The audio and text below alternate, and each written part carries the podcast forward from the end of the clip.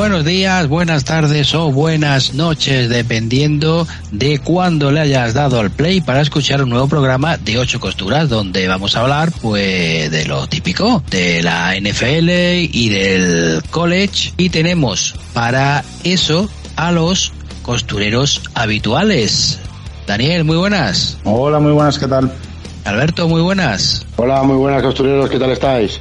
Lex, muy buenas. Hola, muy buenas. Hoy no está Miguel porque tiene una batalla dura, como todos los que nos enfrentamos a comunidades de vecinos. Y vamos a empezar a hablar de esta semana 4. Empezamos el jueves con un eh, Cincinnati Bengals 24, Jacksonville Jaguars 21. Bueno, bueno, bueno, bueno, pues a puntitos tuvieron los de Jacksonville de, ganar a, a Cincinnati. Pero bueno, el kicker que últimamente está haciendo los que muy decisivo a la hora de dar los partidos a los equipos. ¿eh? ¿Cómo ha cambiado de cuando los kickers no daban una y, había que cortarle a toda la pierna? Sí, bueno, ahora hay, hay alguno ¿eh? que la lía.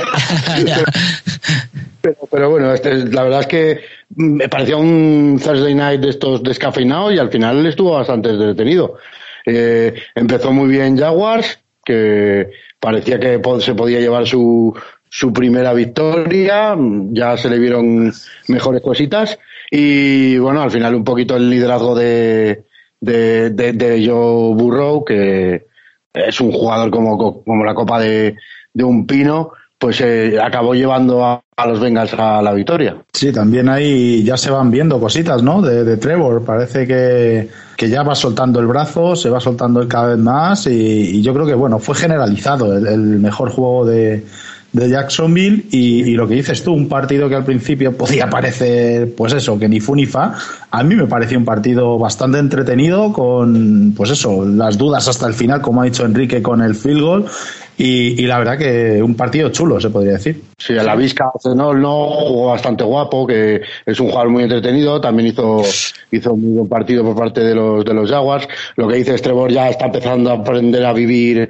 en la mierda, digamos, entre comillas, porque eh, está, más solo que, que la una y a correr, a correr, a correr y a lanzar corriendo. Bueno, pues vamos a pasar a los partidos del domingo, los que se disputaron a las 7 de la tarde tenemos un Atlanta 30, Washington 34. También un partido que tuvo poquita historia. Buffalo 40, Houston Texans 0, Chicago Bears 24, Detroit Lions 14, Dallas Cowboys 36, Carolina Panthers 28, sigue los Cowboys dando buenas sensaciones, Indianapolis que consiguió la, la victoria frente a Miami por 27 a 17, Cleveland Browns 14, Minnesota Vikings 7 y vamos a pasar a los enfrentamientos de los equipos neoyorquinos que los dos ganaron y en la prórroga, New Orleans Saints 21, New York Giants 27 y Tennessee Titans 24, New York Jets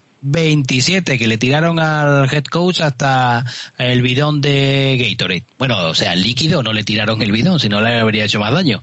Philadelphia Eagles 30, Kansas City Chiefs 42. Bueno, de esta rondita de partidos, eh, ¿cuál es el que le echaste ahí el ojito? Aparte de a, los que seguimos, lógicamente. Bueno, yo vi un poco también de Washington con Atlanta, ¿no? Y la verdad es que Washington le dio bien la vuelta al final, porque creo que poco más de cuatro minutos o sobre cuatro minutos al final cuando iban perdiendo de ocho y con Heineke y, y McLaury pues se consiguieron llevar el partido y yo creo que demuestran también un poco lo que decíamos, ¿no? Lo correosos que son y luego Atlanta pues seguimos un poco en caída, ¿no? 1-3 creo. Fíjate que se fue Magic y parecía que iba, eh, bueno, veremos, veremos lo de Washington, pues fíjate tu Heineken de, de la XFL aquí. Mira, está respondiendo. Pero, la defensa sigue sin funcionar, yo creo. Eh, también destacar aquí eh, a Corredel Patterson, que está, está que se sale ahora mismo, el receptor running back de, de Falcons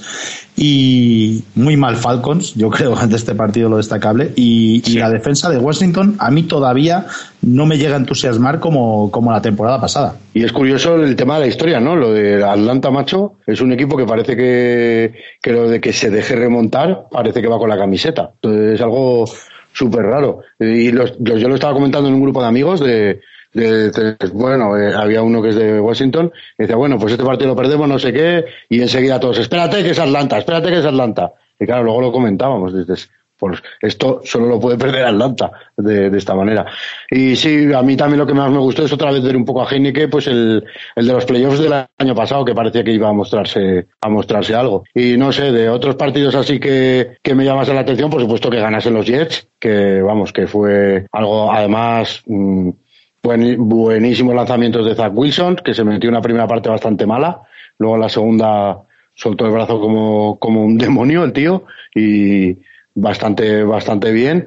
Eh, no sé, más para destacar que los Dolphins con Brissett me parece que no van a ningún lado y todo el hype que tenía yo con ellos se me ha caído completamente porque defensa, la defensa sí es buena, pero es que no puede hacer todo. Tienes que, que puntuar un poquito.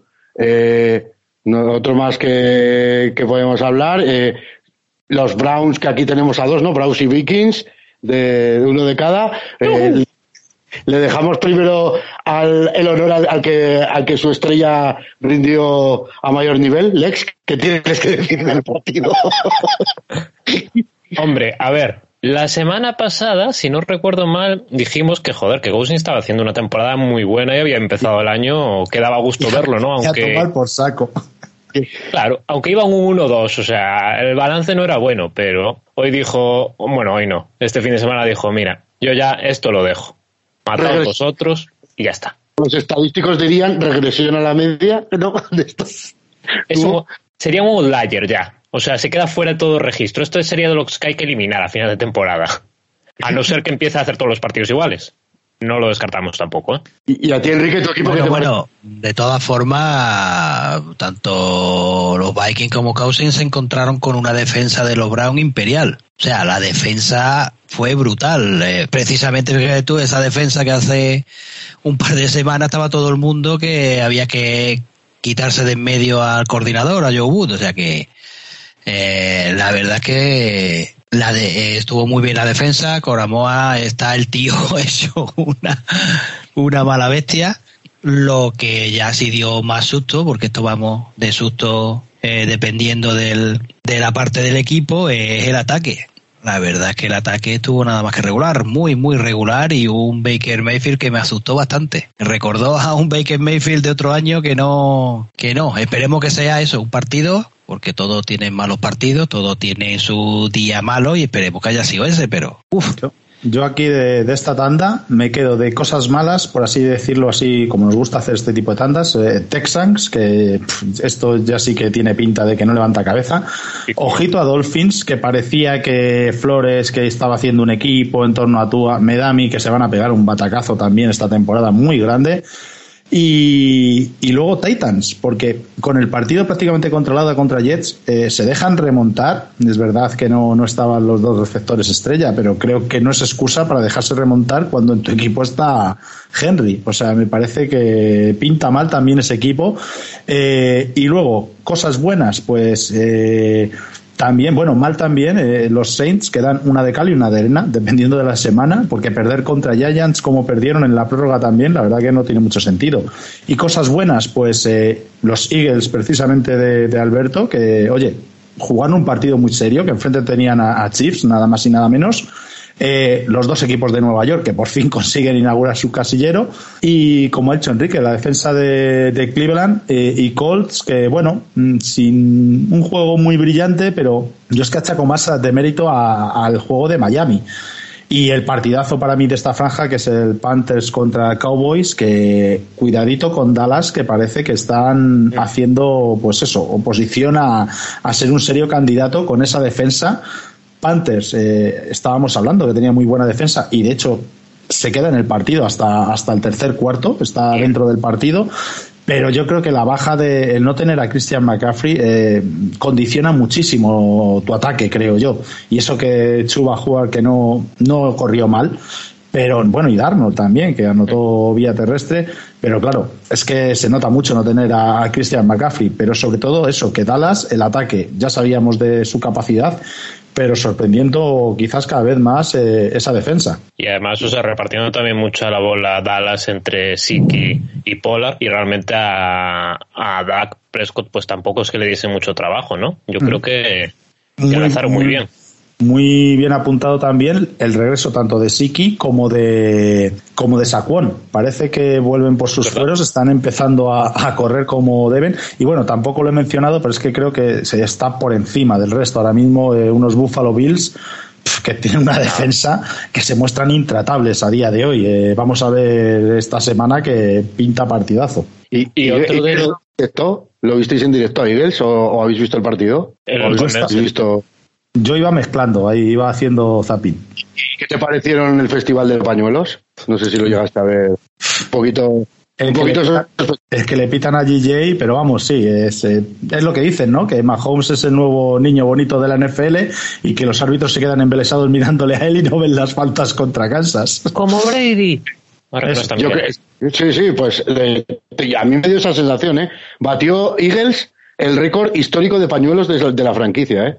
O sea, yo os juro, mira que llevo años viendo fútbol americano, pitaron faltas que no había visto, que había visto una vez o dos veces, y digo, ¿qué cojones es eso que, acaban de pitar? O sea, y bueno, el, el, el, el pass interference ofensivo a GJ, hostia, es increíble. O sea, ya que te A ver, eso eh, pueden haberlo pitado porque empieza a bloquear desde el principio y pueden interpretar que es una jugada de carrera. Si es una jugada de carrera, no puede ser una jugada de pase esto es una regla que hay, que ya te digo, es también que no se suele ver, pero que existe. Entonces, entiendo yo que interpretan eso los árbitros, pero vamos, yo no lo hubiera pitado, o sea, es un, tampoco es que esté ahí forcejeando muchísimo. Y, a 10 metros. Yo creo que, que pita eso. Y, y nada, o sea, vamos, yo, yo la verdad que muchísimas faltas, como dices tú, pero eh, piensa que no se iban a poner a, los Chiefs con un 1-3 en contra. Esto es lo que dicen. Yo creo que, o sea, que igual habría ganado, ¿eh? porque luego al final yo creo que tienen más calidad y más playmakers en momentos decisivos. Tyreek Hill, madre mía. Pero se merecían haber llegado al último segundo del partido sufriendo, porque le anulan tres touchdowns a, a Filadelfia, ¿eh? Tres. O sea, esto es algo Em, gordete. Y mm, lo que sí que ha hecho mucho mejor que la semana pasada es volver a ser consciente de lo que tienes. Hartz no puede lanzar en profundo, es súper limitado. Pues el receptor uno era casi Gainwell, el running back. Y el segundo que más tendría, pues sería o Tucker o Gether, los Titans. ¿Por qué? Porque, porque este chaval en profundo es malísimo, o sea, no, no tiene buena visión. No sé si con los años lo, lo cogerá, pero mm, bueno, y el día de de Dallas corrieron tres veces en todo el partido y esta vez ha al revés, más correr que, que, es lo normal, ¿no? Es lo lógico cuando tienes un cubi así más que es el corredor y, menos. Y, bueno, al final eh, lo que dijo, lo que comentó Miguel en la semana pasada y la anterior, no se ve a Mahomes fino pero bueno, mientras tanto ha sobrevivido. se lleva otra interceptación, pero va, va sobreviviendo. Eh, no sé si queréis apuntar algo de esto, y si no me paso otra también a los Cowboys. Eh, los Cowboys mola lo que decís, ¿no? Que ha vuelto Ziki y, eso es un jugadorazo. Eh, que los últimos días el que más targets se llevaba era CD. Pues este partido casi en la nevera y más a, a Mari Cooper, no sé, cualquier. Es verdad que se ve un equipo, ¿no? tiene mucho fondo. sí, sí, y, luego que tiene defensa, que otros, otros años tenía jugadores defensivos. Sí. Este año tiene un equipo defensivo. Y para mí el que ha hecho clic es Vika Parsons, que es, lo ponen en todos lados y en todos lados llega. O sea, lo, han, puesto de middle linebacker, lo han puesto de edge, es que es una pasada de jugador. Y si, si lo centran, que es otro que también a veces un poco es cabeza loca, es jugador para años y estrella de la NFL. Y no sé lo que... Y un partido que, no dijimos nada es el de Denver con Ravens, ¿no? Que era o Denver que venía con fuerza, pero como que ya se percibía, ¿no? Que contra Baltimore no iba la cosa a funcionar, ¿no? Sí, con fuerza, pero fuerza relativa, ¿no? Que le había ganado a Giants, a, a, Jets y a... Pero ese venía ahora, creo. Ese viene en la siguiente. Claro, ese, este viene ahora... Era el último. Ahora viene en esta, en esta tanda, la tanda de la noche, con eh, los partidos que jugaron Los Ángeles Rams y Arizona Cardinals, con victoria Oye, pues bastante clara, ¿no? De, Arizona por 37 a 20, San Francisco 49ers 21, Seattle Seahawks 28, el Denver 7, Baltimore Ravens 23 y Green Bay Packers 27, Pittsburgh Steelers 17. Bueno, de estos cuatro, ¿cuál habéis eh, seguido con más con más atención? Hombre, pues yo el de Rams con Cardinals, ¿no? Que al final el segundo cuarto ha pesado mucho porque en dos minutos hacen dos touchdowns ya a mediados del segundo cuarto y a partir de ahí ya el partido yo creo que, que se queda muy muerto, ¿no? Porque solo anota un field goal ahí, ahí Rams y está casi hasta el final del partido sin sumar. Y yo creo que, bueno, se ponen 4-0 también Cardinals y demostrando un poco que parece que van más en serio que otros años, ¿no? Me da miedo que llegue la semana que viene y diga, venga, adiós todo el mundo, pero... El único equipo con 4-0, de hecho, Lex. Sí, sí, sí. Y bueno, y lo que, habías, eh, lo que habíamos comentado, que Cardinals va un poco a reones, pero es que tuvo unos arreones muy, muy buenos. O sea, de, de, de, lo que acabas de decir, 14 puntos en un minuto, o sea, era, era brutal. Eh, también. Y, se, y, y, también se notó que Capper Cup eh, a diferencia de otros partidos, o sea, pilló la mitad, creo, de los balones que le llegaban. Uh -huh. Que ahí también, pues pierdes un par de cientos de yardas a este paso. Claro, claro, sí, sí, es verdad. Y, y, y, bueno, lo que también demuestra que no tenemos ni idea, ¿no? Porque ya yo ya la semana pasada ya estaba poniendo a los Rams ganando la Super Bowl casi. y mira, ya los han bajado al. Ahora al pico uno. ahora, ahora son, ahora son los Arizona Cardinals los que van a ganar la Super Bowl. Sí, sí, esto, de calle. Y bueno, y luego también depende contra quién juega cada uno, porque eh, los Chargers le ganan a, a, los Chiefs y vamos, contenders ya. Y Filadelfia peleándose así y era, vos, qué mala la defensa de los Chiefs. Es que no, no. o sea, que siempre miramos un poquito más casi contra quién juegan que, que lo que está mostrando cada equipo. Y no sé, bueno, también yo estuve viendo más porque me apetecía más eh, a nivel histórico y tal ver a Steelers contra Packers, pero vamos, esto seguro que Dani nos cuenta más, ¿no? Porque querías ver un, un buen equipo, dilo. Ah, ah, bueno, sí, quería ver a Fat Ben qué tal lo hacía. Oye, ha, adelgazado el Panther, ¿eh? O sea, cuando le vi a, Harvey III, está, está casi más delgado que, que Big Ben, yo creo. O sea, hubo una imagen que dije, hostias, ¿qué está pasando?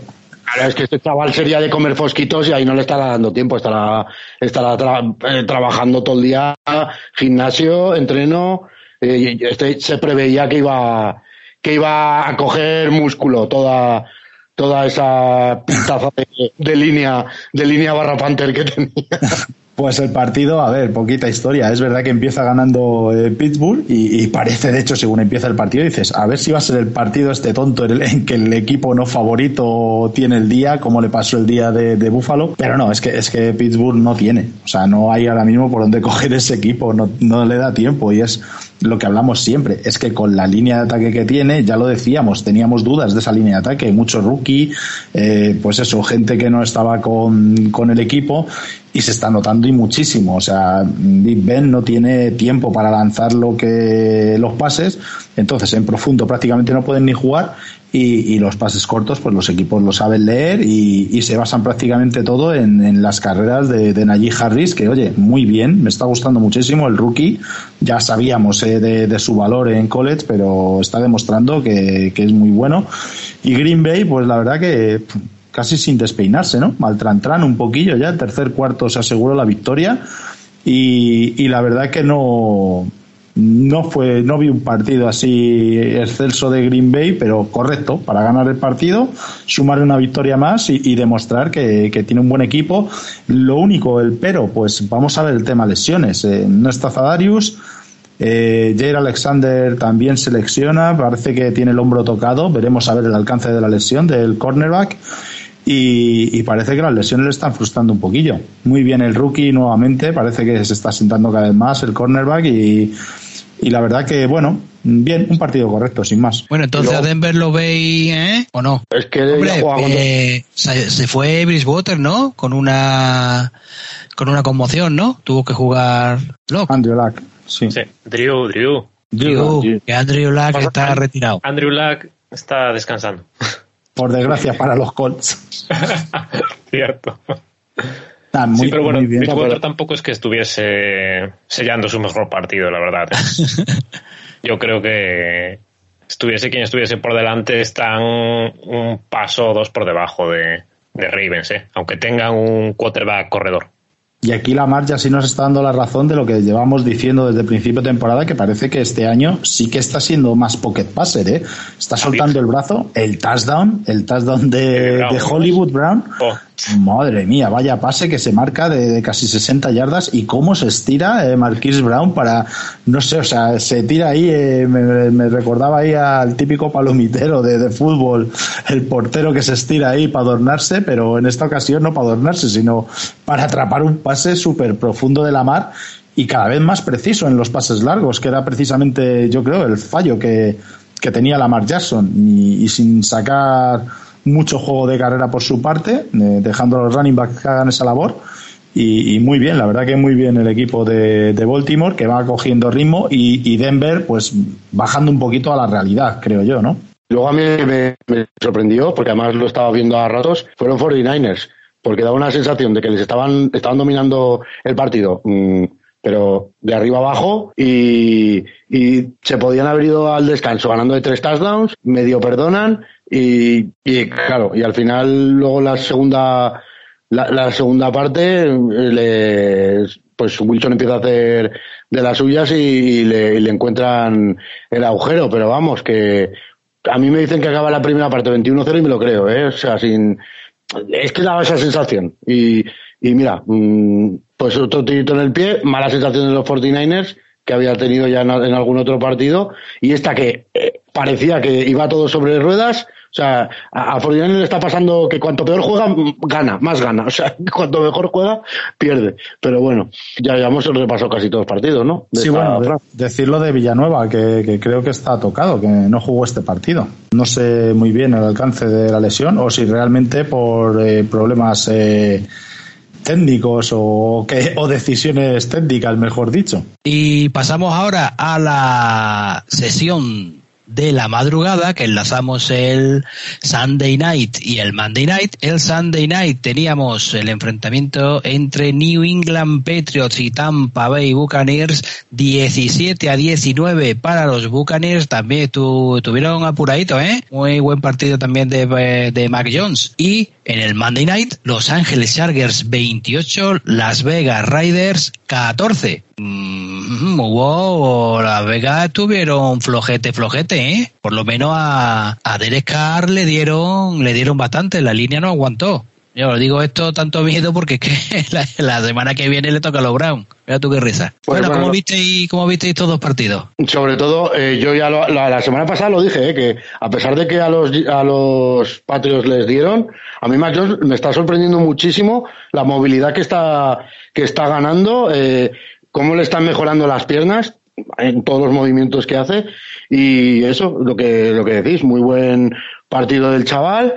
Eh, pero claro, no le, no le ha dado para, para ganar a los Bucks, que también otra vez eh, fue el kicker, ¿no? También duelo de kickers aquí y, y se llevaron el partido con, con la última patada. Y no sé, me esperaba también que fuese más, más eh, claro para Bacanes, pero claro, si alguien sabe cómo desactivar a, a Brady, pues quién va a ser, ¿no? El que ha estado con él veintipico años. El, el, señor Belichick le tiene cogida la medida y el ataque no funciona muy bien, el de, el de los Bucks. Sí, no, ese partido, pues eh, la verdad que es mucho más justo de lo que parecía que iba a ser, que el paseo de, Tampa, pero yo no sé si el clima también, eh, Bill Belichick que les planteó ahí una defensa bastante complicada eh, Brady no, no conectaba fácil con, sus receptores, abusaron del, juego de carrera sobre todo, pero porque les funcionó bastante bien. Y, bueno, se llevan un partido que, yo no sé qué hubiera pasado en esa última jugada que deflecta el, el linebacker, de, creo que era White, el que deflecta la bola, el, el pase que era que conseguían primero en tercera y, cuatro, se hubieran acercado más, se hubieran agotado más el tiempo y encima el field goal range mucho más eh, factible para, para, el kicker que con esas condiciones era casi imposible meter esa bola. Y el final, pues digno de, pues eso, de ese partido, ese, ese golpeo de la bola en el poste, eh, fue un, un final eh, perfecto casi para este partido. Sí, es que, es que eso, era, era muy difícil y aun con todo eso de partida que entraba, ¿eh? fue Folk, ¿no? El que, el que chutó, Sí. ¿era? Sí. Para que veamos lo- lo- los kickers, eh, que, cu- cu- cómo nos están poniendo este año eh, en todo. Y luego el, el partido de Raiders El, otro, Chargers. el, el de tu amigo, ¿qué pasa, macho? Que va a ser bueno. Nos has estado engañando un año y medio. A ver, yo no he dicho que sea malo. Alberto. No he dicho nunca que sea malo. Y ojo que me, que me atacan en Twitter y todo, ¿eh? Siempre he dicho que es muy bueno, pero que el tío se caga en los momentos decisivos. Y, que- y su entrenador lo sabe. Este entrenador lo sabe. Y fijaros el último cuarto, el protagonismo que coge Eckler. O sea, es algo descomunal. ¿Por qué? Porque no se tiene que tirar las bombas que se tira este tío. O sea, en primero, en el primer tiempo muy bien, pero luego cuando la- las cosas se ponen complicadas y él se, se medio acojona, pues hicieron, hicieron muy bien. Pasecitos cortos y es que fue Eckler dependencia total. Tanto los pases como carreras, todo prácticamente fue él. Que era lo que yo le acusaba el año pasado. Tienes un partido que lo estás ganando, ¿para qué cojones te pones a tirarte una bomba desde tu yarda mm, 10? Es que no, no, tiene, no tiene sentido. Para demostrar que tenía brazo en su primer año, básicamente. Sí, y bueno, y este año le, le pasó que, que lo que, que aquí la gente, todo el mundo, ahora eh, eh, Herbert estornuda y es maravilloso cuando estornuda también. Pero aquí el partido, ya lo comentamos, lo habría perdido el de el que le hace la interceptación en, el, en la red lo habría perdido y se lo, y se lo devuelve la defensa en la yarda 1 para que anote. Y el otro partido, también eh, pañuelitos eh, sospechosos, que también lo habría perdido. Pues en vez de su entrenador, en vez de decir, uy, esto es maravilloso, qué bueno es, ha dicho, hostias, que me la lía. Último, último cuarto, último tal, me parece que no vas a soltar el brazo como lo tienes acostumbrado. Eckler para adelante. Queda claro que no cambias de opinión. Tú sigues en No. tus 13. Lo que quede claro es que no digo que sea malo, porque no es malo. O sea, es que eso no es. no- lo, lo único que digo que en momentos decisivos se arruga. Y le pasó, eh, como cuando fue ganando todo el rato de dos touchdowns y, y dos o tres anotaciones, sobradísimo. Fue en el momento que se le acercaron un poquito cuando ya, uy, uy, uy, uy, uy, uy, uy. Y, y si no llegan a tirar tanto de Eckler, yo creo que se le habría ido otra vez. Pero vamos, que esto es una opinión, que todo el mundo puede opinar y puede decir lo que, lo que quiera, que, que vamos, eh, a mí como si este chaval eh, se lleva, lo meten en el Hall of Fame, que me da completamente igual, yo solo digo lo que veo y lo que he visto. Son como los culos, cada uno tiene uno, tiene que Alberto. Hablando de opiniones, eh, a mí me encanta cada vez más eh, Iniesta, eh, Hunter Renfro. O sea, me parece un jugador completísimo que sin hacer mucho ruido Por está ahí. El placaje que hace, para mí es la jugada del partido. Vaya meneo le pega que le saca hasta la bola al receptor de, de Chargers. O sea, brutal. O sea, increíble, vamos. Bueno, el receptor sí era el receptor, era una trick play de, de un punt y le pega un meneo que, que lo pone patas arriba y luego es un receptor que, oye, que tiene buenas recepciones también. Y mucha diferencia de plantilla entre Chargers y Raiders, ¿eh? Yo es que esto también, también, también se ve, yo decía, a ver quién se cae de los dos, en verdad pensaba que Raiders, pero, pero podía pasar cualquier cosa y me parece que Chargers lo que tiene ahora es buen banquillo también, los está dirigiendo muy bien y mm, lleva dos, tres años que tiene un equipazo que si no es por una cosa o por otra, tendría que estar allí arriba y ahora me parece que, que va a poder estar por, por lo que tiene en el vaquillo. Bueno, pues después de esto vamos a ver cómo está la clasificación en la conferencia americana, en la FC Este, lidera Buffalo Bill con tres victorias y una derrota y Miami Dolphins, New England Patriots y New York Jets están con una victoria y tres derrotas. En la FC Norte,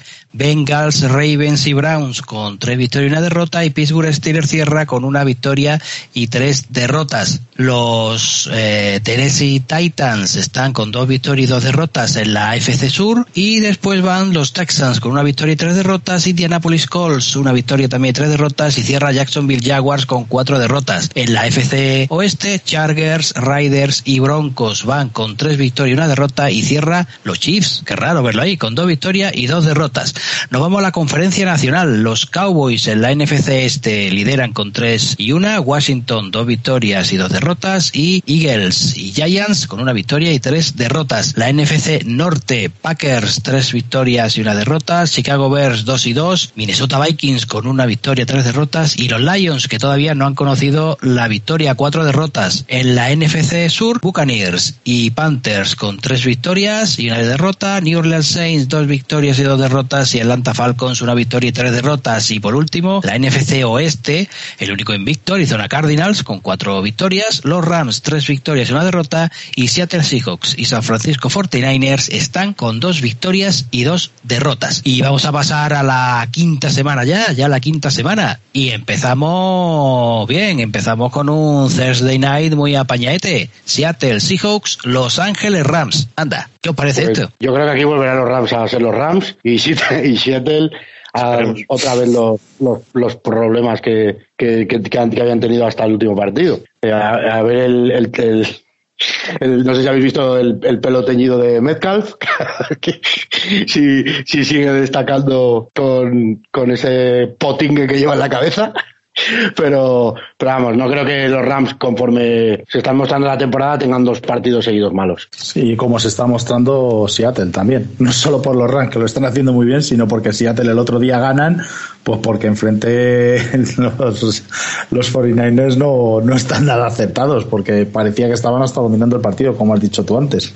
Así que yo creo que sí, que aquí Rams tiene que, que imponer su, su mejor juego de esta temporada. Bueno, y nos vamos al domingo a la sección de los partidos que se juegan por la tarde y hay dos horarios, dos horarios porque Atlanta Falcons jugará contra los New York Jets a las tres y media de la tarde. ¿Y por qué? Pues porque están en Londres, jugarán en el campo del Tottenham Hotspur y bueno, pues los Jets porque acaban de ganar, ¿no? Pues si no, viniendo como vienen Atlanta y Jets, vaya partidito que se han traído para acá, para Europa, pero bueno, nunca se sabe, a lo mejor sale un partido apañaete. Y a las 7 de la tarde, Cincinnati Bengals, Green Bay Packers, Minnesota Vikings, Detroit Lions, Pittsburgh Steelers, Denver Broncos, Tampa Bay Buccaneers, Miami Dolphins, Washington Football Team, New Orleans Saints, Carolina Panthers jugará contra Philadelphia Eagles, Jacksonville Jaguars contra Tennessee Titans y Houston Texans contra New England Patriots. Bueno, de estos ¿cuál le queréis echar el ojo aparte, obviamente, de a los equipos que seguís? Pues yo, yo especialmente no veo ninguno así que me llame la atención, ¿eh?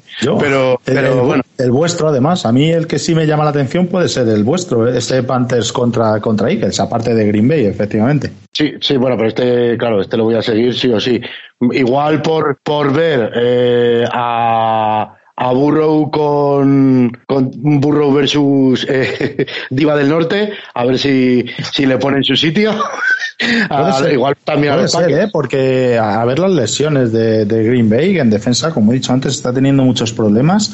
Eh, no, no creo que llegue al Sander, seguro, vamos, o sea, dicen que puede ser cosa de clavícula, entonces no creo que lo arriesguen y, y vamos a ver si tiene que jugar Kevin King nuevamente. Entonces, uf, miedo me da, el bueno de King ahí. Luego, Hombre, la pero- cosa, la cosa es que hay varios partidos que tienen sus cositas, ¿no? Es, es que King Eh, contra Chase, madre mía, solo de pensarlo ya me pongo a temblar. Hemos hablado antes de Denver que si a lo mejor, bueno, vamos a ver con Pittsburgh porque Pittsburgh no está muy allá, igual Denver ahí puede hacer algo. Y los Washington Football Team contra New Orleans, que un día un Nuevo Orleans un día está muy bien, otro día no hacen nada. Bueno, nunca se sabe, ¿no? ¿Y será capaz Jacksonville después de los de Jets de mojarle la oreja a Tennessee? ¿O, Titans va a decir, oye, no ya de tontería que... Yo es que eso, todo es un poquito una cosita, pero no parece los partidazos de las semanas anteriores. Sí que Broncos, pues mira, creo que es un equipo así que va a ser que no va a fallar los momentos estos, ¿no? Con Steelers, pues creo que igual saca el partido, porque a mí la defensa de Broncos, eh, Patrick Surtain me está encantando. Por ejemplo, el, Es el en rookie Pittsburgh. ¿eh? Es, es en Pittsburgh. Eso puede Bueno. decantar un poquillo. Porque ninguno de los dos equipos va con quarterback. Eso es lo. lo- por lo menos en eso están igualados. Ahí No el campo pondrán. Ya no me acordaba de la conmoción del Bridgewater, es verdad, es verdad. Pues, pues esto también te lo cambia todo. A ver, a ver. No sé, no sé. Eh, va a ser un 3-0 o algo así, ¿no? A este, a este paso. No, pero, pero no sé. Y luego Jaguars, Titans, pues eh, no veo precisamente lo que veo un poquito flojo a Jaguars también, bueno, un poco no, mucho, es para parar la carrera. Entonces, este es el típico partido que, que te acaba Derrick Henry con 250 yardas y, y, y cinco touchdowns. Y, y no hemos Así dicho que- nada. ¿Con Urban Meyer en el banquillo o no? Tras esto. Bueno, sí, sí, porque el, bueno, ya sabéis, ¿no? Ha pasado eh, un incidente y ha salido pidiendo, pidiendo perdón y el dueño ha dicho que le dan la, no, que no le dan la confianza, que le perdonan, pero que ahora se tiene que ganar la confianza de, de toda, eh, Que le perdonan que si, no, que si no le tienen que soltar un pastizal, básicamente. Eh, eh, Eso tiene más pinta, pero, pero bueno. Pero que ahora tiene que ganarse el respeto de, de dueño, de jugadores y todo esto. Bueno, pues vámonos a la ronda horaria nocturna, porque a las 10 y 5 jugarán Las Vegas Raiders contra Chicago Bears y también lo harán Los Ángeles Chargers contra Cleveland Brown. A las 10 y 25 Dallas Cowboys contra New York Giants, partidazo, y Arizona Cardinals contra San Francisco 49ers. Pues oye, está estos cuatro partiditos tienen su aquel, ¿eh? Hombre, aquí el chulo está claro que es Chargers Browns. Es el que, el que se verá. Y aquí, mira, otra cosa que también quiero ver es si eh, con si Chargers te puede aguantar a Clowney, a Garrett, porque eh, el brazo este que, que le vemos sacar a Herbert es también porque tiene una L espectacular. Yo es, es un quarterback que no estamos viendo si es movible o no, porque no le está haciendo falta. Entonces, con, con estas bestias que tiene enfrente, igual también le, le vemos otro tipo de lanzamientos que no sabemos si hace o no. Entonces, es un partido que, que también para Chargers es, es un... Es que para los dos, para los dos es una prueba de fuego muy, muy grande y el que gane sale muy reforzado. Y yo creo que el que pierde tampoco pasa, pasa mucha cosa porque es contra, contra un buen equipo. Hombre, yo creo que también el, el de San Francisco, ¿no? Con Arizona. Sí, pero viendo esta semana, eh, yo no apostaría mucho a favor de, de Niners. Es verdad O sea, que, que bueno, ganará. sí, o sea que ganará como hacemos siempre Vale. cada vez que decimos esto, pero es verdad que Cardinals eh, la temporada pasada también nos acostumbraba a esto. Exacto. Empezó muy fuerte y, y de repente llegaba una semana, desaparecía como si no existieran. Pero es que este año la diferencia está que yo creo que la defensa ha subido un peldaño más. O sea, sigue teniendo el mismo ataque, eh, también con, con el de running back que también están apoyándose más en el juego de carrera. No sale tanto Kyler Murray ahí a buscarse la vida. Y, y yo creo que están apoyándose un poquito más ese juego de defensa, la llegada de, de Watt. eh, yo creo que, que ha subido un peldaño. Y vamos a ver lo que estábamos diciendo antes, eh, hasta dónde llegan estos eh, Cardinals y ya empiezan a sonar también como candidatos. Pero yo veo un pelín mejor ahora mismo a Cardinals que a Niners, evidentemente. Dicho esto, ganará a Niners, claro. Y vamos a pasar a la madrugada y enlazamos los dos con el partido del Sunday Night, Kansas City Chiefs contra Buffalo Bills, anda que vaya partidito, ahí también se le juega un poquito Kansas. Y el Monday Night, Baltimore Ravens contra Indianapolis Colts. No sé si los Colts, a pesar de, de todo, podrán, podrán llegar a plantearle problemas a los Ravens en su casa. No sé qué pensáis. Sí, que interesa más el de Chiefs, que es bueno la, la final de, de conferencia de la FC del año pasado. A ver cómo, cómo sale. Dos equipos que en teoría no corren mucho, son más pasadores. No sé, apunta a un partido con bastantes fuegos artificiales y en estos momentos yo creo que está mejor Josh Allen que Patrick Mahomes. Mm, pero bueno, es que Mahomes es Mahomes y puede, y puede renacer en cualquier momento. Eh, y con Ravens yo creo que mm, po- poco, poco me da a mí que le va, que le va a hacer daño eh, los Indianapolis Colts a, a esta defensa de Ravens que también va, va carburando poco a poco. Sí, ahí quizás en el primero que has dicho entre Bills y Chiefs, eh, la diferencia, la gran diferencia, aunque Mahon no esté bien, los ataques pueden ser parejos porque son, como dices tú, fuegos artificiales. La diferencia son las defensas. La defensa de Chiefs mm, todavía se la está esperando que llegue al campeonato y, y, sin embargo la defensa de, Bills eh, ya van dos partidos a cero a, a dos rivales distintos eh, uno fue a Miami otro la semana pasada es verdad que a Houston pero tiene una pinta la defensa de, de Buffalo esta temporada que es, eh, por eso yo creo que va a ser más más la balanza hacia el lado de Bills Y los Colts Ravens opinan parecido a, lo que opinas tú, pero Colts es buen equipo. Aún así, Baltimore, eh, con todas las bajas que tiene, yo creo que, que, se hará con este partido. Bueno, pues hasta aquí llegamos. Pero antes de terminar esta sección, pues tenemos la sección de la Fantasy con David Formentín de las Mil Fantasy, que nos va a hablar de los waivers más interesantes que hay.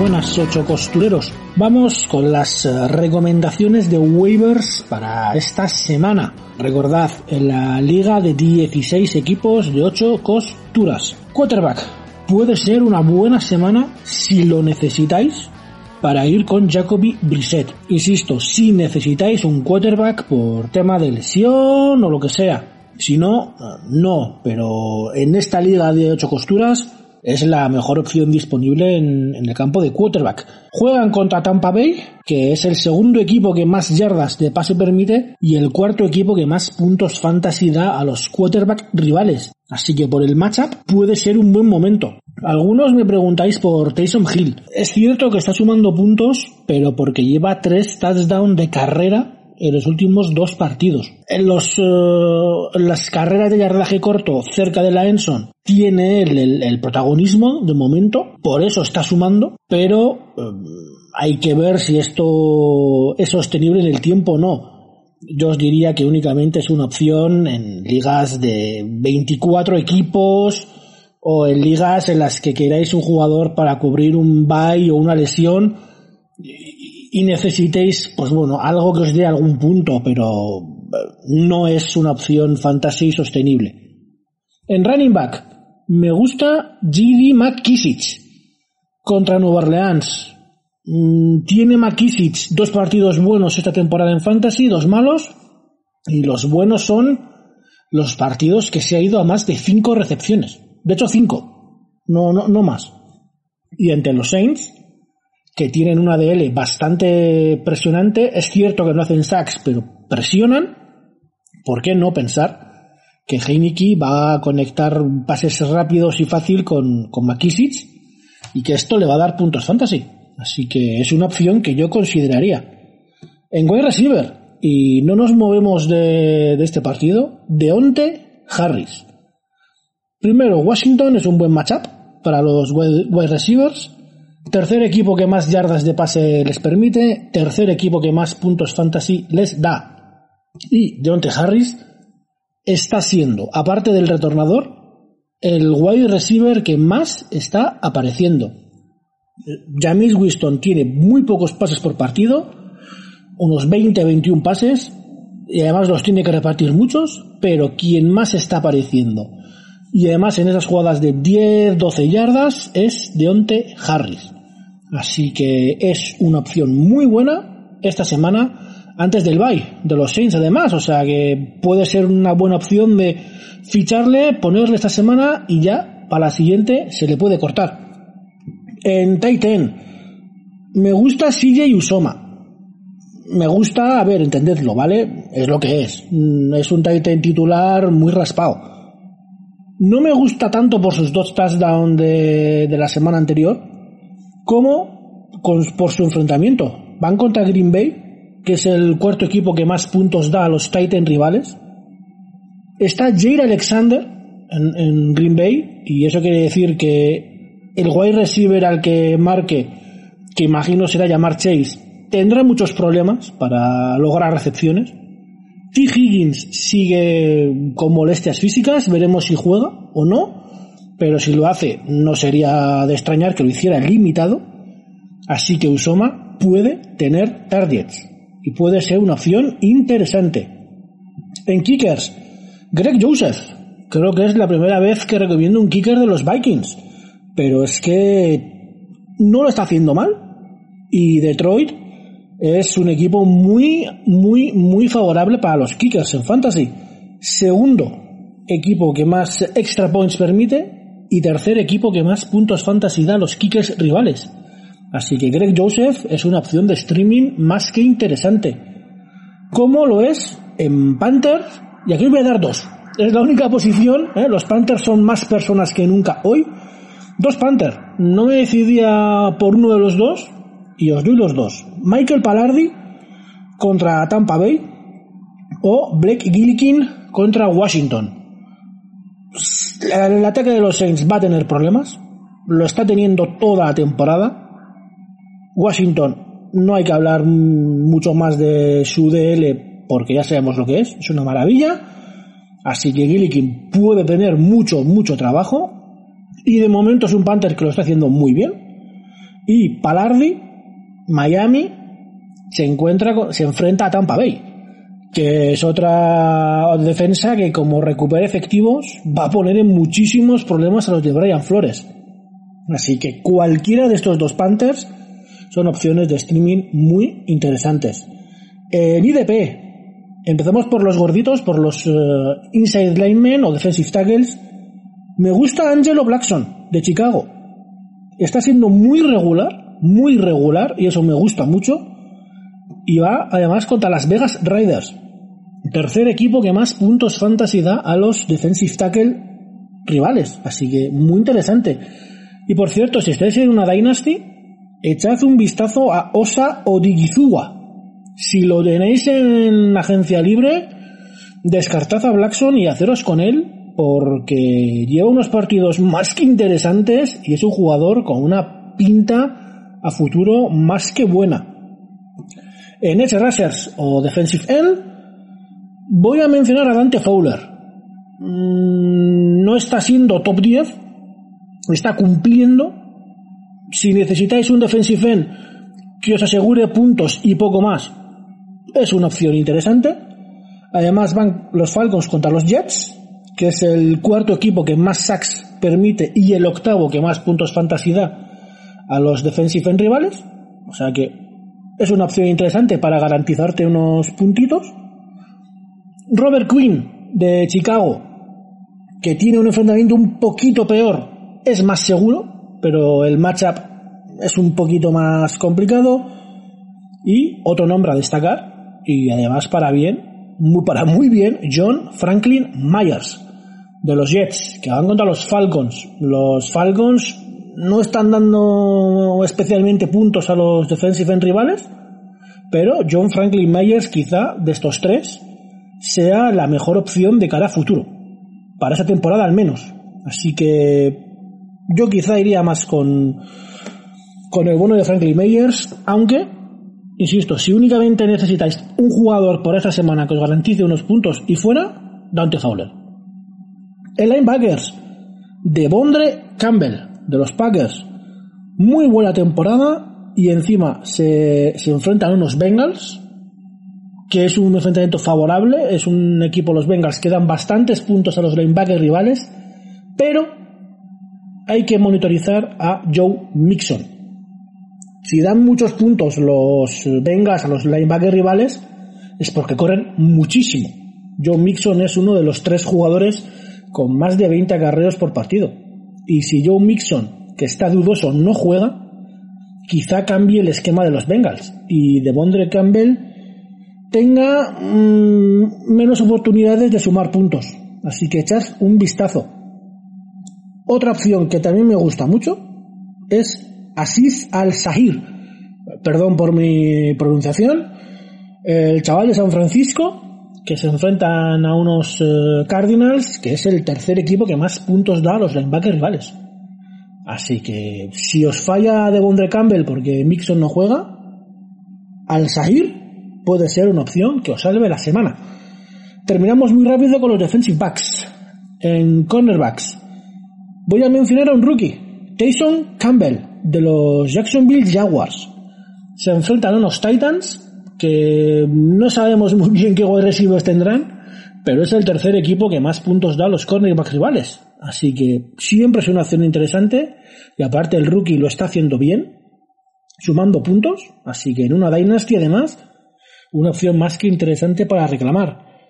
Como Anthony Averett de Dallas. Es un peor enfrentamiento porque los Colts dan menos puntos a los, a los eh, cornerback rivales, pero es una opción más segura que Campbell. Decidid. ¿eh? lo mismo, si buscáis un enfrentamiento solo para la jornada o es una Dynasty, podéis probar con el rookie. Si queréis algo más a largo plazo, id sin duda a por Averet.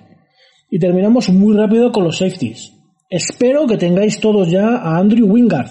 ¿eh? No lo quiero ver en ninguna agencia libre porque top 10 ahora mismo el muchacho es el nombre, pero si como imagino ya no lo tenéis disponible en vuestra liga, id esta semana por Julian Blackmon de los Colts, que juegan contra Baltimore, que es el equipo que más puntos da a los safeties rivales. Y solo por eso, por el enfrentamiento, Julian Blackmon es el nombre para esta semana. Dichas las recomendaciones, toda la suerte del mundo esta semana 5 y lo más importante, disfrutad de la NFL y de todo el contenido de este fantástico podcast que es 8 costuras.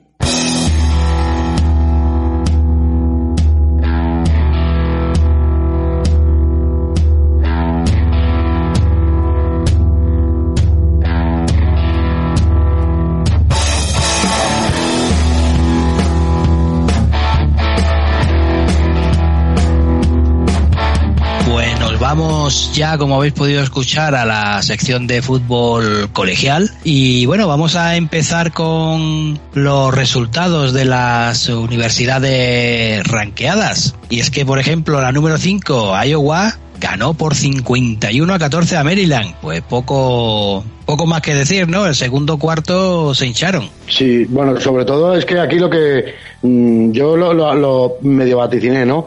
Dependíamos de ver a, a Taulia Tagovailoa frente a la secundaria de Iowa. Y, bueno, mm, directamente se comió cinco interceptaciones y ah, incluso lo acabaron cambiando y hasta su backup que, que es el Risudinsky, el, el de Virginia Military, también nada más salir otra interceptación. O sea, con seis intercepciones solo te puedes llevar una paliza. Y Iowa, pues muy bien, su juego de carrera, eh, su running back Tyler eh, y Goodson, eh, Goodson, perdón, pues ah, te aparece lo mismo carrera con pasecitos cortos y fue el más destacado en ataque de los Hawkeyes. Otro de los partidos se enfrentó a BYU y a Utah State con victoria para los primeros por 34 a 20. Eh, espectacular aquí el, el chico este Algeyer, el running back es una puñetera pasada. Eh, entre, entre él, eh, no sé quién, Villan Robinson, el de Texas, eh, el de Kenneth Walker tercero, el de, el de Mississippi, ay Mississippi, perdón. eh, los Spartans, eh, Michigan State, hay tres running backs ahí que se están disputando el primer puesto de, incluso el Heisman creo yo, que, que están siendo más destacados que los, que los propios Cubis. Y si no habéis visto este partido, solo por ver al Geyer merece la pena.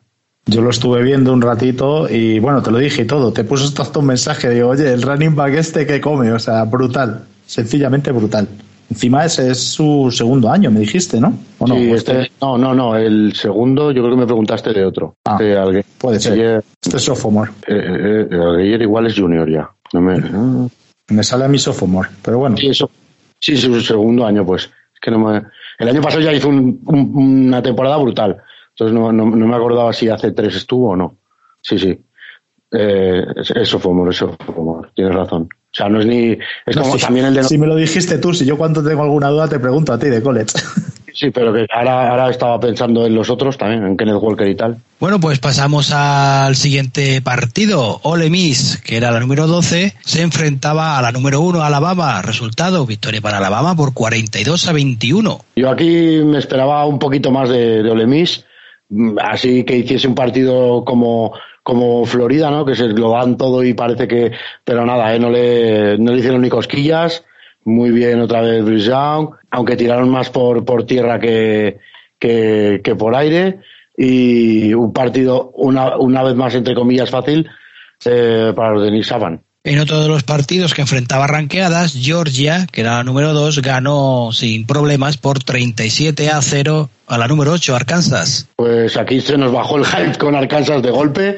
Las dos líneas de tanto la defensiva como la ofensiva de Georgia inmensamente superior a las de Arkansas. Eh, de hecho, Arkansas y Georgia juega con su cubi suplente, eh, Bennett, Bennett cuarto creo que se llamaba, y tampoco tiene que, hacer un, un gran partido eh, porque eso, había una superioridad en las líneas es, espectacular.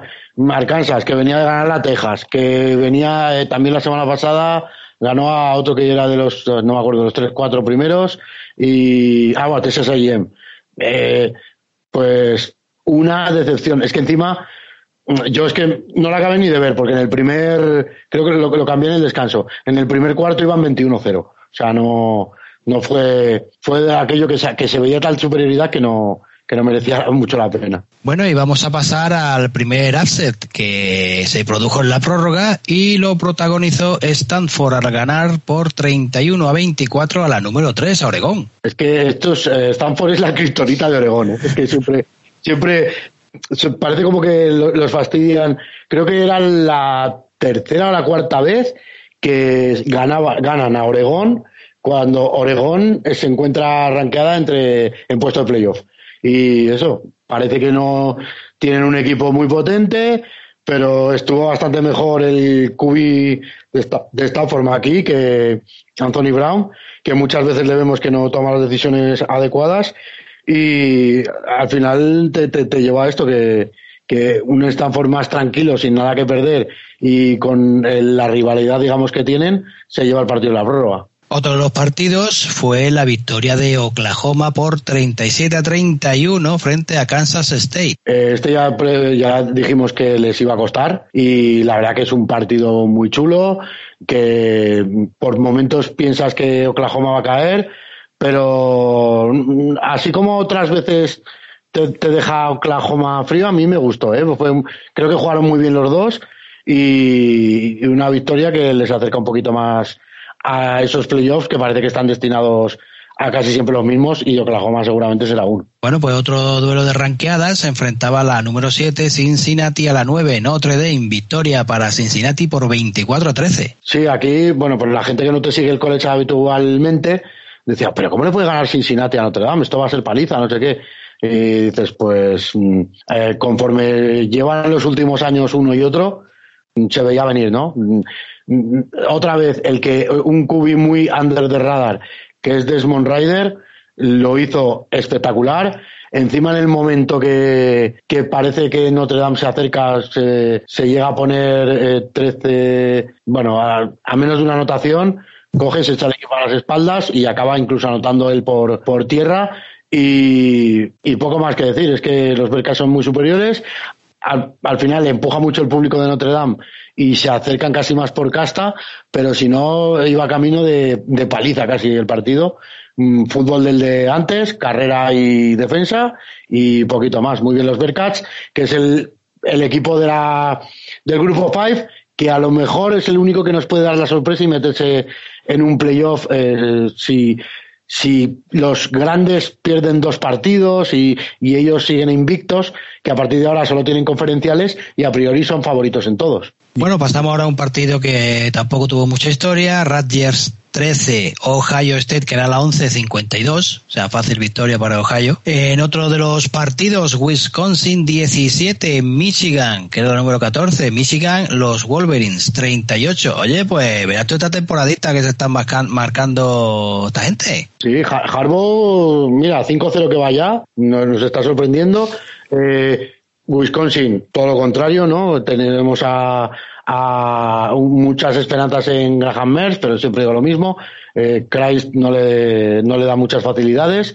Eh, al que Michigan, que prácticamente se basa en su carrera, ganó con su carrera, pero luego, al, fijar con esta carrera, vimos algún lanzamiento ya de mérito de McNamara, el, el cubi de los Wolverines, y un partido que también le arrasa de casi de principio a fin Michigan a Wisconsin. Pasamos ahora a otro partido sin historia. Coastal Carolina, la número 16, ganó por 59 a 6 a Louisiana Monroe. Otro partido que tenemos ahora es la ranqueada número 24, que ganó así con un marcador muy justito Wake Forest a Louisville, 37 a 34. Este partido. Wake Forest, Wake Forest también lleva 5-0, ¿eh? Es, es, es, y está eso, está invicta, además está siendo muy divertidos de ver.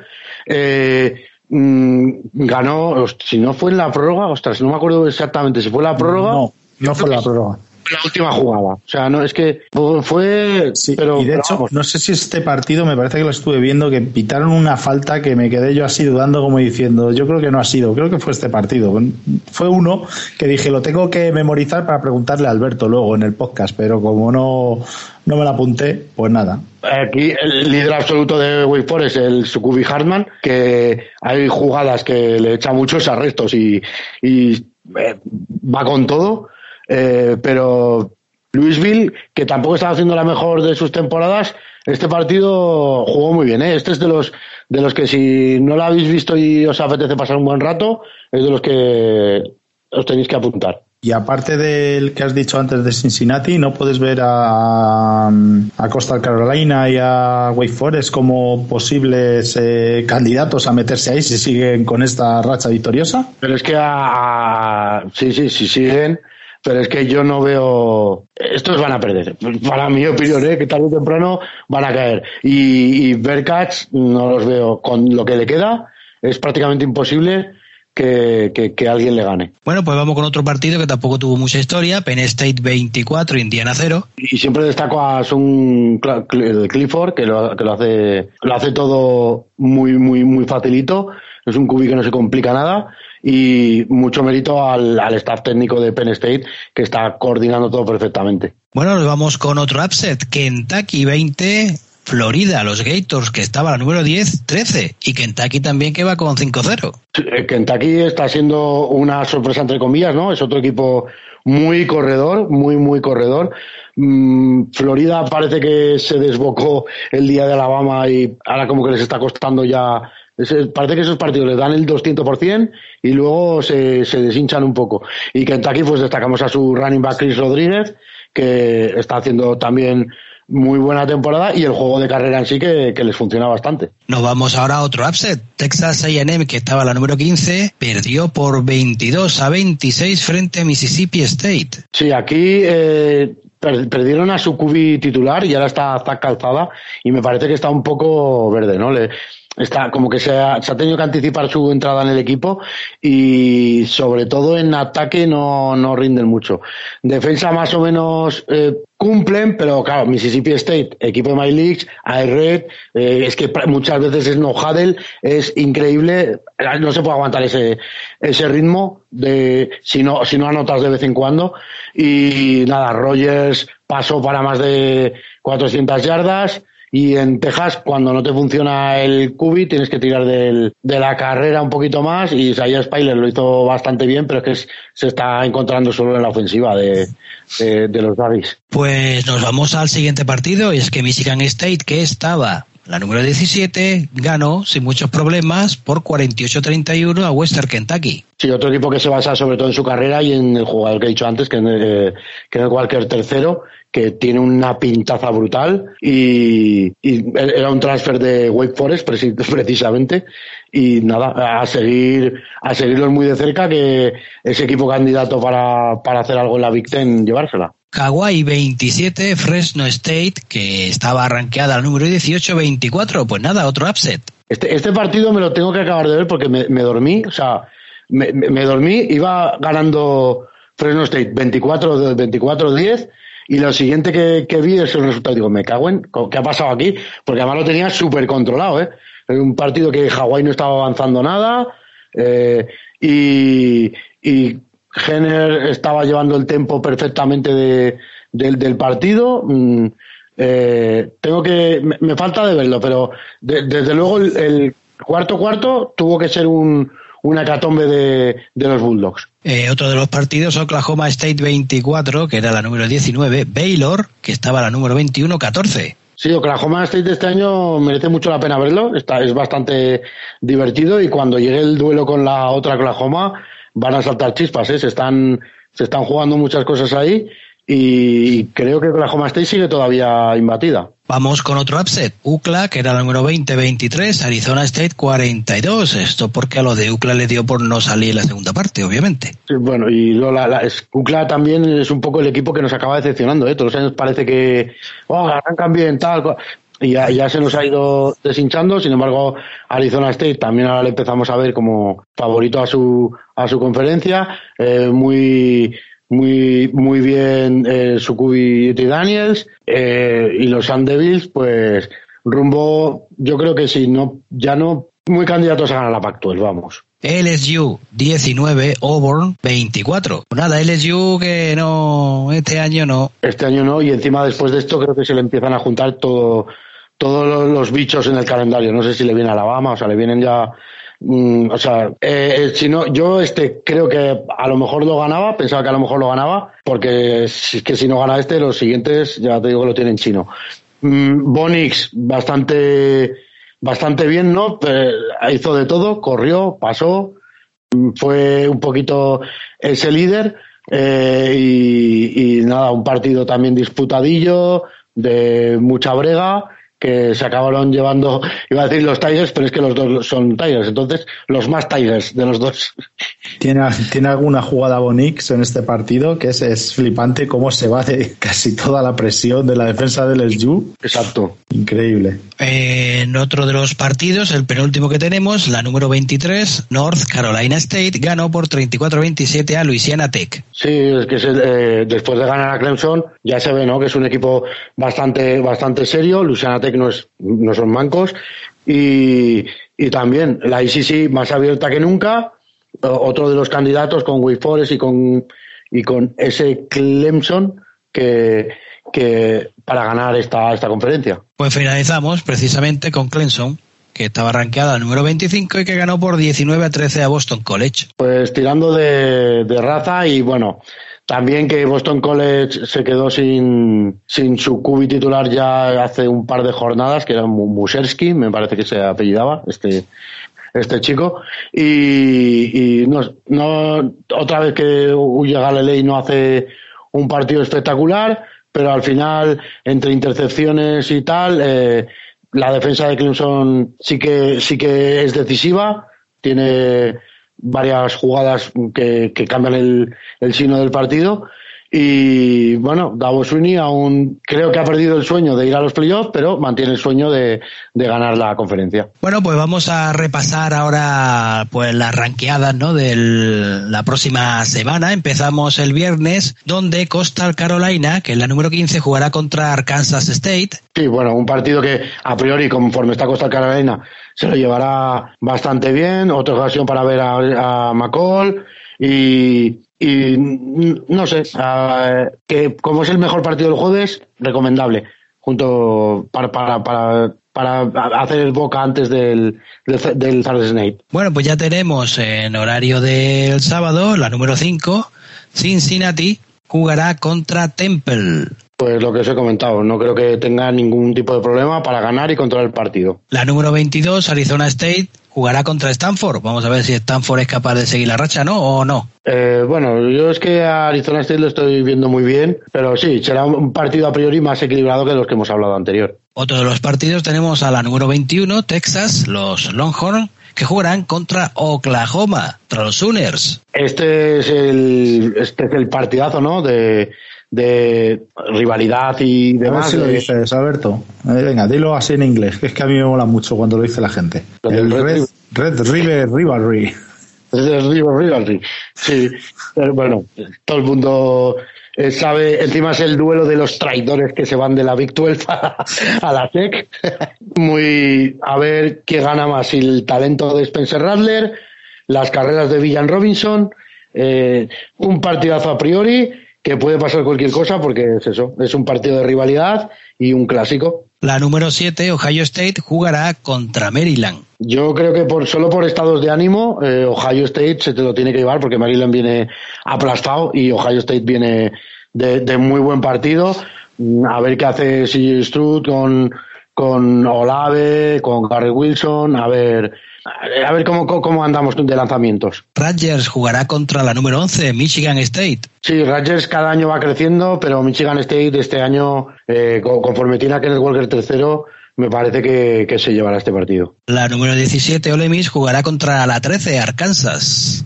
El duelo de dos que se tienen que lamer las heridas de este, de este pasado partido. Eh, a ver qué tal vuelve Matt Corral, porque la defensa de Arkansas también es, es bastante potente. Pero si te tengo que decir quién va a ganar, vamos, no, no me mojo por ninguno de los, de los dos. 50-50. La número 20, que ha caído, Florida, los Gators, jugará contra Vanderbilt. Sí, pues si Vanderbilt no cambia, que no creo, es, es justo el rival idóneo para, para volver a recuperar sensaciones, eh, meter más de 30, 40 puntos y, y seguir intentar hacer un año decente. La número 18, Auburn, jugará contra la 2, Georgia. Pues este partido es interesante también porque es, eh, hay bastante rivalidad y eh, al ser en, en, en Auburn puede que, que, presionen a Georgia, pero claro, estamos viendo que Georgia está arrancada a la 2 porque no se llama Alabama. Pero si se llamase Alabama sería la número 1 porque por rivales, de momento ha batido a rivales de más entidad que la propia Alabama. Tenemos a la número 10, BYU, que jugará contra Boise State. Yo creo que a priori no va a tener mucha, muchas dificultades. Eh, bueno, a ver en Boise State sí que tal lo hace eh, Khalil Shakir, que es un receptor muy espectacular. Y en BYU, pues a fijarnos en Al Geyer que, que siga la racha de sus carreras. Syracuse se enfrentará a la 19 Wake Forest. Pues es que eso, Wake Forest es muy guay de ver y tal, pero es que le cuesta sacar los partidos muy sobrado. Entonces, siempre tiene el peligro de que, de que pueda perder. Mmm, aunque creo que lo, lo, acabará ganando. Bueno, tenemos aquí una ranqueada que aunque otro de los equipos entra en la siguiente categoría, pero bueno, lo vamos a hablar aquí. Navy jugará contra la 24, contra SMU, los Mustang. Pues se tiene que dar un milagro, pero es que la, la semana pasada ya decíamos eso cuando, cuando jugó Navy. Entonces, parece que, que Navy ha ido arrancando, pero los, los Mustang están muy, muy, muy, muy fuertes. Lo que eh, sería bueno, o sea, si, si los Mustang le ganan a Navy, sería bueno de cara a que se enfrenten más adelante con los, con los Bearcats. Porque así los Bearcats podrían seguir ganando prestigio, porque en el caso de que Navy le gane a los Mustang, se va del ranking. Y luego cuando jueguen contra los Bearcats, es una, como una victoria que no cuenta tanto. Pero bueno, mmm, a priori lo, lo, que te digo, que se supone que la, la, Universidad Metodista del Sur tendría que ganarle a los Midshipmen. Bueno, y tenemos uh, un duelo de ranqueadas muy juntitas. Iowa, la número 3, jugará contra la 4, Penn State. Sí, este junto a Oklahoma, Texas, es el partido de, de, de la jornada, sin duda.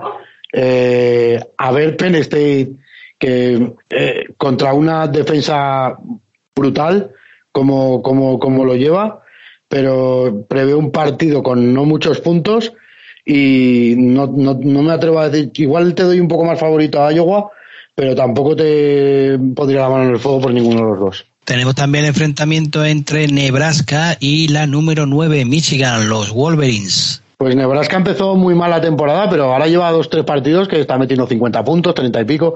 Entonces el ataque ya le está, le está carburando la verdad es que no, no, no les he visto estos últimos partidos.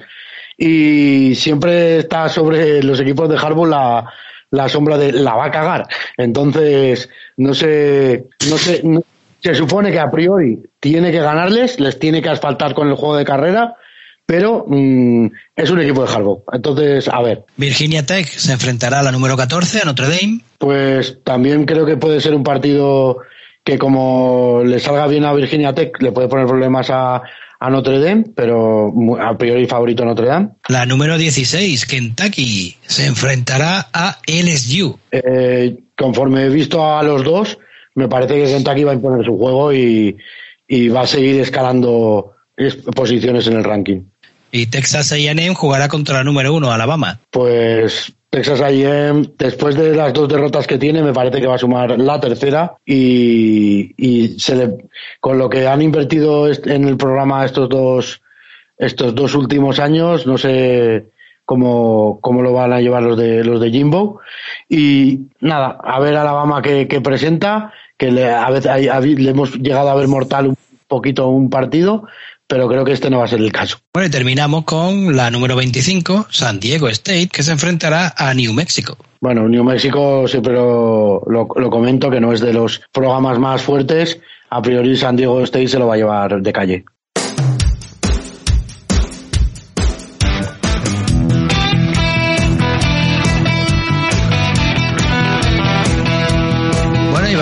Ya hablar de las academias militares porque se dieron pues tres resultados este pasado fin de semana. Tenemos la victoria de Navy por 34 a 30 frente a UCF. ¿Qué te pareció? Esto era el milagro que tú decías, ¿no? Sí, correcto. O sea, es que se dio lo que no se había dado hasta, hasta ahora, ¿no? Todas las, las partes del juego aportaron en Navy.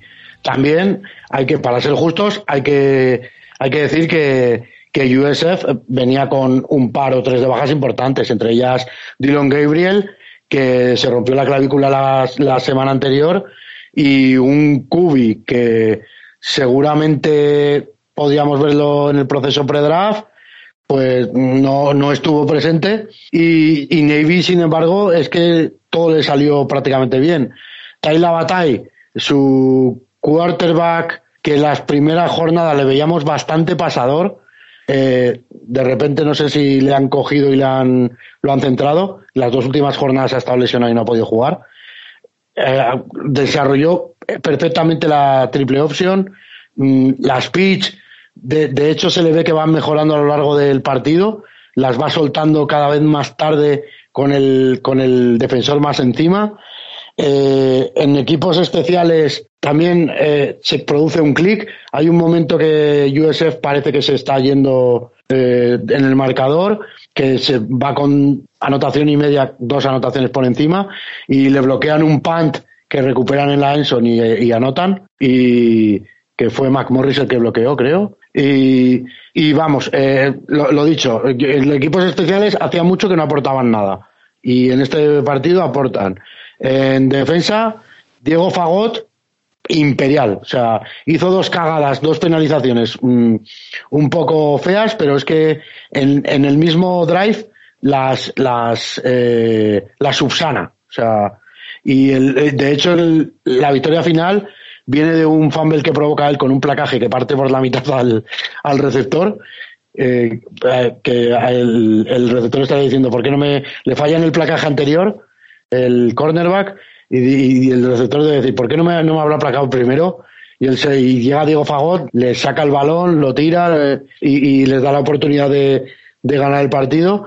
Y nada, mmm, lo que sí que de repente parece que Navy ha encontrado su juego en todas las líneas y, una cosa empuja a la otra y ahora parece un, un equipo con, con cara y ojos, que puede competirle a cualquiera. También tenemos el resultado de Army, es que perdió por 28 a 16 frente a Ball State. Este, no se esperaba este, este resultado, pero es que la manera que empezaron eh, y un equipo que, que lo que los equipos militares en teoría corren mucho, gastan reloj. Primera jugada, kickoff inicial, les retornan para touchdown. O sea, esto en la vida les puede pasar.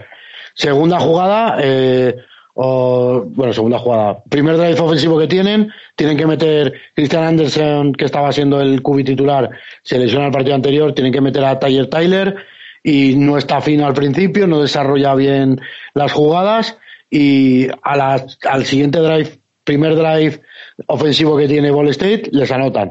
Con lo cual se ponen 14-0 y ya con todo el partido, digamos que Army obligado a tener que hacer más pases de lo normal, obligado a no, no gastar tanto reloj y eh, la primera parte ni se enteran entre que entra en juego en calor Tyler Tyler y tal y la segunda a lo que quieren al tener una ofensiva de este estilo tan lenta no les da para para pillar a Ball State, que justo merecedor de, ese, de, esa victoria. Y terminamos con la victoria de Air Force, que ganó por 38-10 a la Universidad de Nuevo México. Pues muy fácil la, la, victoria, o sea, de hecho creo que le, maquillan un poco al final. Eh, brilló otra vez el fullback Brad Roberts, que se hace más de 142 yardas, ahora estoy leyendo por aquí, y la combinación de, de, de, todos los corredores. De hecho, Hasik Daniels lo protegen, el Cubi, y prácticamente no corre. Corren con, en comité con mínimo cuatro o cinco corredores y todos van, van avanzando porque la línea de, de Air Force le, le gana bastante fácil a la de Nuevo México y nada, partido sin, sin mucha historia más.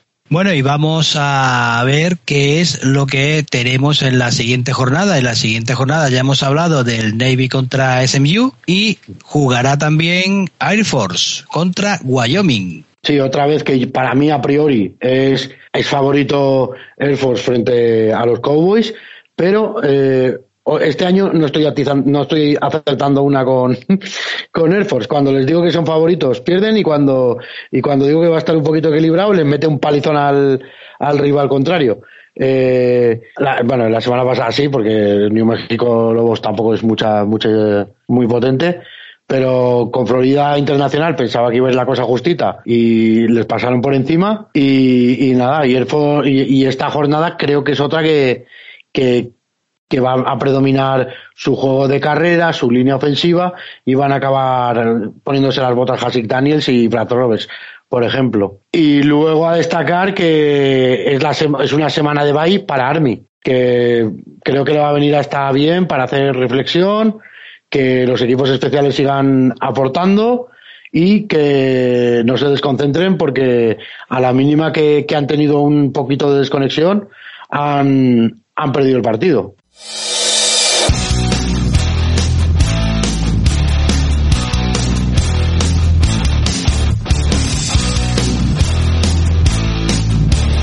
Bueno, pues con esto terminamos esta semana, si bien pues con la alegría que nos ha dado Bituco al ponernos en el grupo de Telegram la foto de The Rock que iba en avión a New York City para reunirse con los propietarios de los equipos de la XFL, a ver si nos da buena noticia para que se reinicie la competición este año que viene, claro, este año que viene, este no. Y bueno, pues antes de cerrar, vamos a ver si tenemos algo de información sobre los directos de Devesa. Pues esta semana, si todo va bien, y ya veremos, porque no sé si podré, por mi culpa en esta ocasión, creo que había quedado ya con eh, Jordi Brugnani y, espero charlar un ratito con él sobre su temporada en en Dragons y sobre qué le depara el futuro, que, será bastante interesante, que nos cuente un poquito, como siempre en los directos, cuando empezó y demás, porque pese a su juventud, pues es ya un veteranísimo de este deporte aquí en España. Bueno, pues con esto llegamos al final de este programa de Ocho Costura. Lex, muchas gracias. Un placer, como siempre. Daniel, muchas gracias. Gracias a todos, en especial a ti, Enrique. Alberto, muchas gracias. Nada, un placer como siempre, me lo he pasado genial. Y muchas gracias a todos los que habéis llegado hasta aquí y os esperamos si queréis en el siguiente programa. Adiós. adiós.